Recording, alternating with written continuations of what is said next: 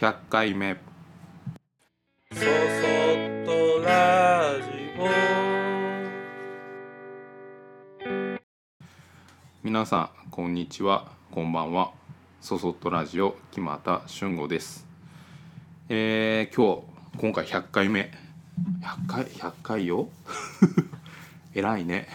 毎週毎週欠かさず更新していやほんとねああもうめんどくせえなーとか 時間ないのになーとか思う日も多々ありながらなんかこうこれでやめてしまったら元も子もないと思いつつなんとか100回頑張ってやってこれました。なんかこう激励の言葉があったりするわけでもないんだけど僕にとってはこう自分の考えとか気持ちを、えーアウトプットできる場所でもあるのでバランスを取るっていう意味ではすごくいいなと思ってるから続けてれてるっていうところはあるけどあーでも100回続けたっていうのはやっぱ嬉しいね。でまあどうしようかなと思う何を何をどうあのどんな内容にしようかなっていうのはいろいろ思ったりはしたんだけどなんかまあざっくり100回を迎えてみてで今まで喋ってきたことってどういうことなのかなっていうことを思い返してちょっとそれをこうまあ総括的な感じで、えー箇条書きのような感じにはなる箇条書きならぬ箇条トークみたいな感じになるんだけど話していこうかなと思います。で僕はもともとズボラで横着でいい加減で適当なんです。で面倒くさがり屋何があるとすぐ面倒くさいと思う。でその性格が災い災ってなんかたくさんの後悔をしてきました。あーなんかこれやっとけばよかったなとかあーこれ続けてれば今頃こうだったのになとかなんかそういったあのー後悔がもう毎回同じようなこと毎年あの なんだ夏休みの宿題を8月31日に泣きながらやるみたいな感じのことを人生の中で、えーそうだな多分30の前半ぐらいまでは繰り返してきたと思います。でまあそれをね周りのせいにしたりうん自分に運がないからとかそういうようなことを思ったりしてきたけど結局は自分が変わらないことには同じところで同じミスをするしでそれがこううん俗に大人になればうまくいくっていうような年齢になってもうまくいかなかったからやっぱまあ変わ自分が変わらないことにはどうしようもないんだなっていうふうに思ってで目の前のこと例えば片付けをするとか掃除をする挨拶をするとかなんかこう目の前のことをなんかこううだうだこれやってもしょうがねえよなとかっていうことも考えそういうことを考えるよりも、えーまずは手を手や足を動体を動かして千里の道も一歩から。で一歩ずつ進んでいくと気が付いたらこんなに遠くまで来れたんだっていうなんか何者でもない自分に感銘を受けたりするっていうことを、えーそうだなあの5年以上繰り返してきました。なので、うん、そういったこう積み重ねっていうものの大切さっていうのが、あのー僕の中での考え方のベースにあります。で先日あの土井善晴さんっていうあの料理研究家なのかな？うん料理教室の先生今日のレシピとかもやめられたけどずっとやられてたあのー日本和食の方なんですけどその方の「一汁一一菜で良い」という提案っていう結構前に出された本なんだけどそれを、えー読みました。で最初なんか手に取った時はあのそういう一汁一菜っていうご飯と、えー味噌汁と、えーたくあんとかでもいいし音つけ、えー、と冷ややっことかでもいいしっていうようなもうそのぐらいのものでいいんだよっていう提案なのでそういったレシピがたくさん載ってるんかなと思ったらもうなんかこうあの足元をすくわれたというか。あの土井さんっていう方が料理を通して今まで生きてきたこととか学んだこと考えたことっていうものをなんかこうすごい深く広い知識と経験の中から分かりやすい優しい言葉で書かれた哲学書みたいなようなものでした。でわこれはこれはすごいなと思ってで、まあ、書かれてる内容が自分がいいなと思うことにすごい近しいしでそれをまたあの料理っていう自分がほとんどしない側面からのアプローチでなんか自分が今までいいなと思ってたことを別角度から見せてもらえた感じがあってすごく、えー、読んでて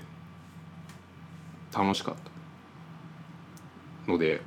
あのまた時間がある方は読んでみてくださ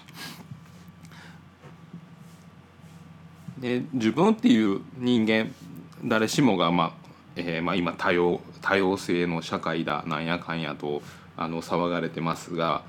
自分っていう人がいてで僕とあなた奥さん子供みんなそれぞれ近いけど違う似てるけど違うでその自分っていう資産をどう生かすかっていうことが人生において僕はとても重要だと思ってるんです。でうんとその自分っていう資産を、えー、なんだろう運動がそんな得意じゃないのに運動っていう資産をこう運用していこうと思うとうまくいかないのもそうだしなんか手先が器用じゃないのにそういったことばかりを何か突き詰めていくっていうのもちょっと違うし何かまあ自分にのそういう資産に合ったものと、えー、うまくこうマッチングが合うといいなとよく思うんです。で資産資産自分っていうものを資産と考えた時に資産運用をうまくやってる人を見るとなんか羨ましく思えて妬んだりする気持ちもすごくわかるんです。でただそこで一つその人の持っている資産と自分の持ってる資産の質っていうものが違うからなんか参考にすることはできるんだけど真似することができないっていうのはすごい難しいところでで、まあ、それが逆に面白かったりはするんだけどうまくいってない時ってそういうのがね面白みには思えずなんだかこう厄介者のような感じになっちゃうっていうところが難しいところだなとよく思うんです。で結局うんとそのことで思うと自分で自分の道を切り開こうっていう思うことチャレンジすることが大切でそのチャレンジを試みてる人にはそのチャレンジに対する手助けや応援っていうものが必ずやってくるなというふうに思います。で逆にそのチャレンジをしてきた諸先輩方からするとチャレンジをして、えー、壁にぶち当たってる若者や、えー、後輩を見ると手助けしたくなるっていうのもあると思う。でそういった自分の、えー、持ち得る資産っていうものが合ってるかどうかもわからないし見えないけどもでもこれをやってみたいんだと思ってやり続けることで何らかの誰もが進んだことのない新しい道に行くでその道を歩んでる時に自分の人生を歩めてるという喜びに来るような気がしてます。でなんか世の中ねいろんなその分かりやすさがあってでなんかこう打算的に効率よく欲しいものだけを手に入れようっていうようなことが何て言うんだろうななんかこうあたかもスマートのような賢いっていうような風潮も今今の世の中というか、まあ、昔からあるような気がするんです。で僕はそれに対してはすごく虫が良すぎると思っててでもちろん世の中にはすごくあのクレバ頭がの回転が速くてで上口もうまくて、ね、自分が動かなくてもたくさんのこういう欲しいものを手に入れれるという人もいるだろうけど、まあ、僕ら凡人が想像できる範疇の出来事なんてたかが知れててでギャンブルと同じでこれがまた良くないことでもあるんだけどたまにうまくいくんだよねそういうことって たまにうまくいくんだけどトータルでは失敗の方が多くなるだけどなんか人ってなんかこう具体的な数字っていうものにすごく弱くてでそれは客観的な分かりやすいなんでなんていうんだろう評価みたいなもののような気がするんです数字っていうのは。でその数字に弱くて音とか情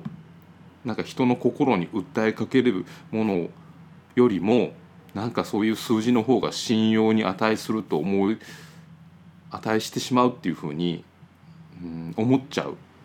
のはその人が自分や他人を信じるという心が弱ってる証であってそれのしっぺ返しのようなもののような気がするんです。ちょっと難しいね。複雑だねこの辺の話は。どういうことかというと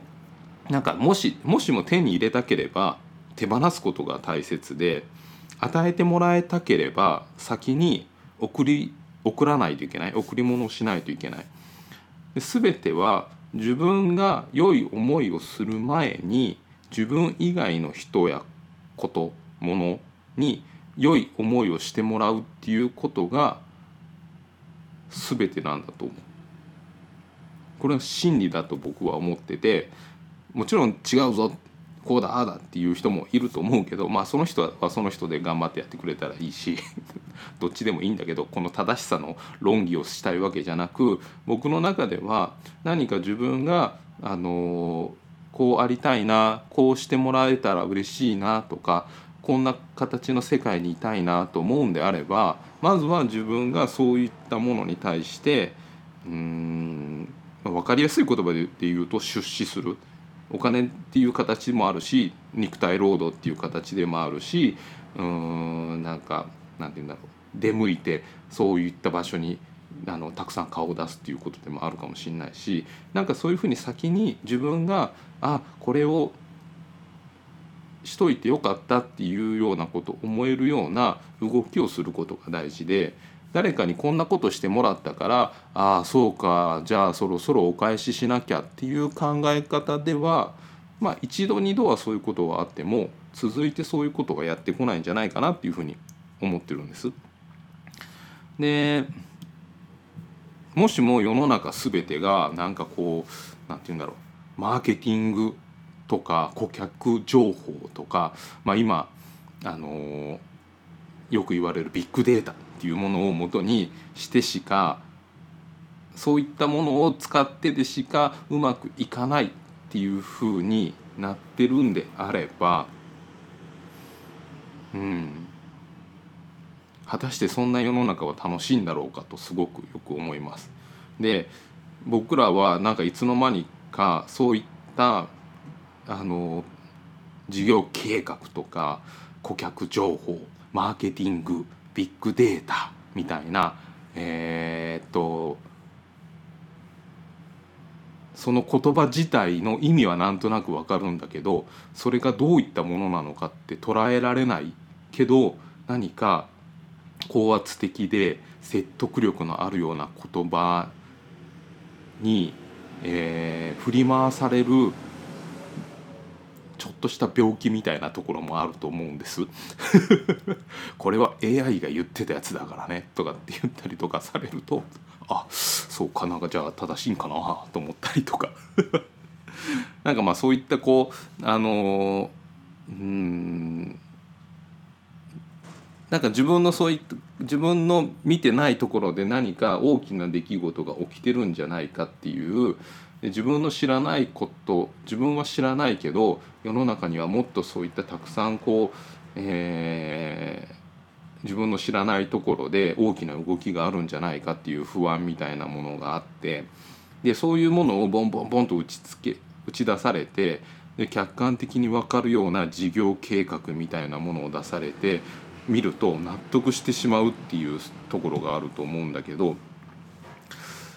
まあ、僕の人生がじゃあどうだったかっていうともうほんとそれとは真逆の方向で 自分自分勝手に自分の楽しいなとかいいなと思う方向ばかりに流れてでそれでこう空回りしながらうまくいかない時間もたくさんあったしでそのうまくいかない時間もありながらもあれ？これなんかいいかもって思うものがちょこちょこちょこと出てきてでそれがなんとなく形になってきて今ではこういうものをこんな形でやりたいっていうことが具体的に出てくるような状態でその全ては自分がふわっと思った嬉しいとか感動したっていうことがベースになっててで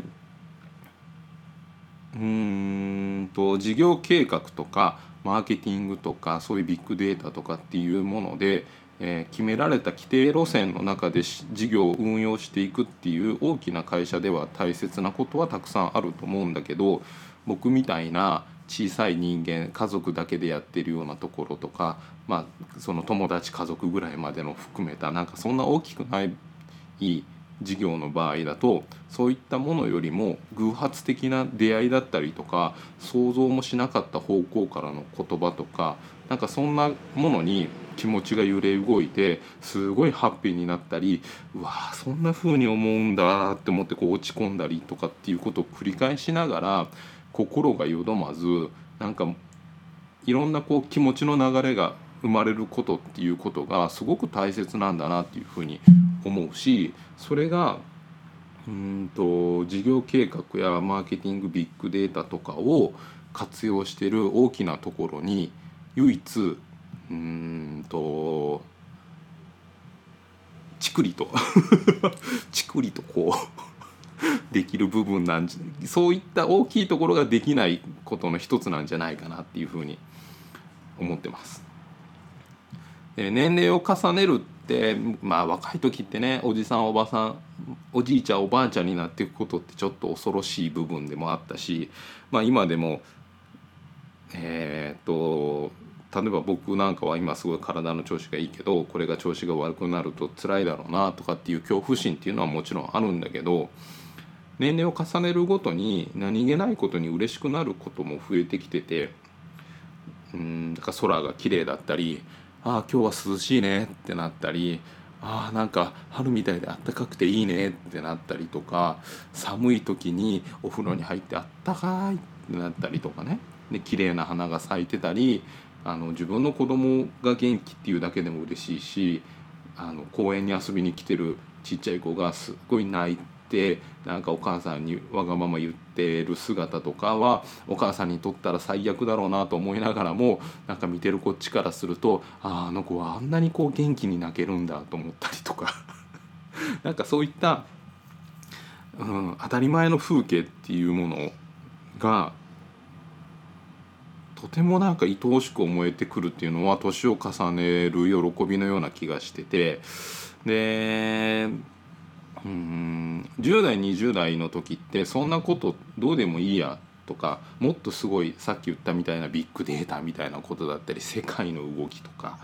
なんかこうもっと刺激的なことこんな楽しいことがあるんだっていうことになんかすごくこう敏感な時期でもあったから空が綺麗だろう明日だって綺麗だよとかっていうふうに思ったりもしてたと思うし なんかそうそういったねなんか年齢によって感じることの違いが出るっていうのはもちろんあって当然なんだけどなんかこうそういった当たり前のことに感動できる気持ちっていうのはあのーそれ自体も良いあの時間の積み重ねをしてる人間じゃないと感じれないことなんじゃないかなっていうふうに僕は信じてます。で若い時当たり前だと思ってたことが尊く尊いことでで奇跡の集合体だっていうふうに今僕は感じててて僕自身が今こうやって生きていることっていうのもあの何も考えずにこう心臓が動いてたりね呼吸してくれてたりとかなんか他の体の内部でもいろんな動きをしてくれてるからなんかそのバランスで成立してるけどそれをこう一個でも崩れるとうまくいかなくなっちゃうっていう怖さもあるし子供たちがただただ朝起きてきて元気な姿を見るっていうだけでもああ今日もありがたいな と思ったりとかなんかそういうことを思えるっていうのは毎日の日々の暮らしっていうものの中でそこの質はともかく必死に自分自身が頑張って生きているっていう証のような気もするんですよね。その証があってでその証に気づいて感動できてる自分がもしいたりで今この「そそっとラジオ」を聞いてあそっかそうそうだよね。頑張ってるからそんな何気ないことが素敵だと思うんだと思ったあなたは自分のことをもっとたくさん褒めてねぎらってください。それが多分一番大切なことだと思います。まあこうちょっとこうね箇条何個かのパートに分けてこう細かくまとめた内容をパッパッパッパッとこう話してきたけど結局は自分っていうものを生かすも殺すもあなた次第自分次第でそこにうん真面目じゃない人は口っぽくなるし妬みそねみそんなことの塊になって生きてるということだったり人生だったり世の中っていうものに対してうん素直な気持ちというかまっすぐな目で見ることができない。でそんな出来事がやっぱり増えてるような気がするしでそこに対して僕自身は一人でも多くの、えー、自分を、えー、生かそうと頑張る人たちを増やすことがそういった人を減らす大きなチャレンジだと思ってます。なのでもしもこれを大体ね僕のこんなんを聞いてくれる人って前向きに頑張ろうとか一生懸命やろうとか何かこう自分自身の中で変えたいと思ってたりとかどうしようかなとかっていうふうに悩んだり、えー、繊細で真面目な人が多いと僕は思っててでそんな頑張ってるあなたが箸休めのような気休めのようなものとしていられる存在であればなとなんか100回繰り返してきたこの「そそっとラジオ」のことを思い返した時に、えー、総括として思ったことです。えーまあ、こんな風に喋っててもうこれで最終回ですっていうわけでもないので もうちょっと続けていこうかなとは思っています。えー、皆さんからのなんか小さなメッセージでもいいのでまたお便りなどいただけると嬉しいです。えー、そそっとラジオでは皆様からのご意見ご感想をメールにてお待ちしております。メールアドレスは soso.good の G ポイントの P 数字の 53.net そそ gp53.net こちらまでお待ちしております。それではまた次回。